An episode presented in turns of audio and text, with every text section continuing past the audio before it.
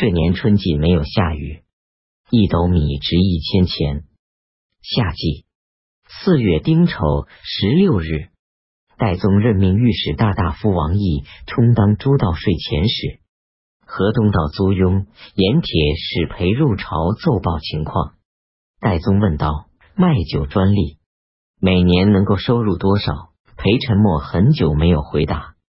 戴宗再次问他，裴才回答说：“我自河东前来，沿途看到地里没有种庄稼，农民愁叹怨愤。我以为陛下见到我，一定首先询问百姓的疾苦，陛下却责问我盈利之事，我所以没有敢回答。”戴宗对他表示谢意，授予他左司郎中的官职。裴是裴宽的儿子。辛卯三十日，剑南节度使严武去世。严武前后三次出镇剑南，横征暴敛，穷极奢侈。子州刺史张仪稍不如其意，严武便将他召来，用乱棍打死。然而。吐蕃却十分害怕他，不敢侵犯他的辖区。严武的母亲屡次告诫他不要骄横暴虐，严武不听。等到严武去世，他母亲说道：“从今以后，我可以免掉做官婢的命运了。”五月癸丑二十二日，代宗任命右仆叶郭英义为剑南节度使。经济地区麦子成熟。京兆尹第五旗请求代宗征收百姓田税，十亩田收取一亩田的租税，说这是古代征收十分之一的法制。代宗表示许可。平卢节度使侯希义坐镇淄青，喜欢游猎，营建佛塔寺院，所在军州颇受其苦，兵马使李怀玉颇得人心。侯希义十分记恨他，借故解除了他的军职。后来，侯希义与巫师在城外住宿，士兵们就关闭城门，不让他回城。拥立李怀玉为主帅，侯希义逃奔华州，上表等待惩处。戴宗下诏赦免其罪，将他召回京师。秋季七月壬辰初二。代宗任命郑王李邈为平卢、淄青节度大使，李怀玉担任留后，并赐名为李正己。这时，承德节度使李宝臣、魏博节度使田承嗣、相魏节度使薛蒿、卢龙节度使李怀仙收罗安市叛军的余党，各自拥有精兵数万人，操练军队，修筑城池。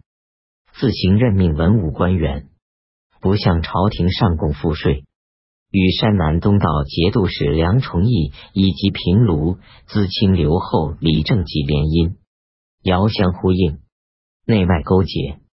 朝廷对此一味姑息，不能再控制他们，因而这些节度使虽然称为藩臣，但实际上仅仅是维系朝廷与地方名义上的关系而已。甲午初四，代宗将女儿升平公主嫁给郭子仪的儿子郭爱。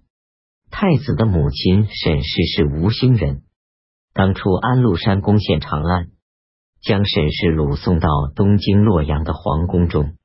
戴宗攻克洛阳时，曾经见到沈氏，但来不及送回长安，又碰上史思明再度攻陷洛阳，于是沈氏下落不明。代宗登基即位后，派遣使者到处寻访沈氏，没有找到。己亥初九，寿州崇善寺尼姑广成诈称是太子的母亲，经查验，广成是袁绍阳院的奶妈，于是将他用乱鞭打死。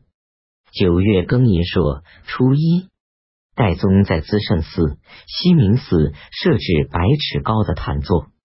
请高僧宣讲《护国人王经》，从皇宫内运出二车佛经，并让人装扮成菩萨和鬼神的模样。前面音乐仪仗队开道，百官在光顺门外迎接，并且跟随着到寺院。仆固怀恩又使回纥、吐蕃、吐谷浑、党项、奴腊数十万人众共同进犯唐朝。仆固怀恩命令吐蕃大将上杰西赞摩、马崇英等人从北道奔赴奉天。党项率人夫郑平、郝德等人从东道奔赴同州。吐谷浑、奴腊的部队从西道奔赴。回纥部队则跟随吐蕃后面，仆固怀恩又让朔方军队紧随其后。郭子仪派行军司马赵父入朝奏报，敌军都是骑兵，进军如飞，不可轻敌，请求陛下派遣凤翔节度使李抱玉、华蒲节度使李光庭、宁节度使白孝德、镇西节度使马、河南节度使郝廷玉。淮西节度使李忠臣分别出兵扼守各军事要冲，戴宗采纳了他的建议。当时诸道节度使大多不按时出兵，然而李忠臣正与诸将领打马，得到诏书后，马上下令整队出发。诸将领及监军都说，军队出发必须选择良辰吉日。李忠臣气愤的对他们说。父母有急难，难道也要选择良辰吉日，然后再去援救吗？李忠臣当日就统帅军队出发了。仆固怀恩在进军途中突然得疾病，只好返回灵武。丁酉初八，在鸣沙县去世。大将张韶代理仆固怀恩统帅军队，别将徐黄玉将他杀掉。范志成又杀掉徐黄玉而统帅军队，仆固怀恩抗拒圣命三年，两次勾引胡人军队进犯唐朝，成为国家一大祸害。但是戴宗仍然隐晦此事，前后敕制都没有提及仆固怀恩谋反。及至戴宗听到仆固怀恩死讯时，怜悯的说：“仆固怀恩没有谋反。”只是为部下所误罢了。吐蕃军队到达州，白孝德还城固守。甲辰十五日，戴宗命令宰相和各部门长官在西明寺烧香拜佛，摆设素斋，演奏音乐。当天，吐蕃十万大军到达奉天，京城一片惶恐。朔方兵马使魂、讨击使白元光率先戍守奉天，敌军刚开始布列阵营，浑便率领二百名勇猛的骑兵冲击敌阵，浑身先士卒，敌军惊慌溃败。浑生擒敌军将领一人，跃马而回，随从骑兵没有一人为敌军兵器所击中。城头上的士兵望到这一情景后。勇气顿时倍增。一四十六日，吐蕃军队又进攻奉天，但伤亡更加惨重。几天后，吐蕃只好收兵回营。浑夜里率领士兵袭击吐蕃军营，杀死敌军一千多人。浑与敌军交战前后达二百多次，共杀死敌军五千人。丙午十七日。戴宗取消在百尺高坛座宣讲佛经，又召见坐镇河中的郭子仪，让他驻兵泾阳。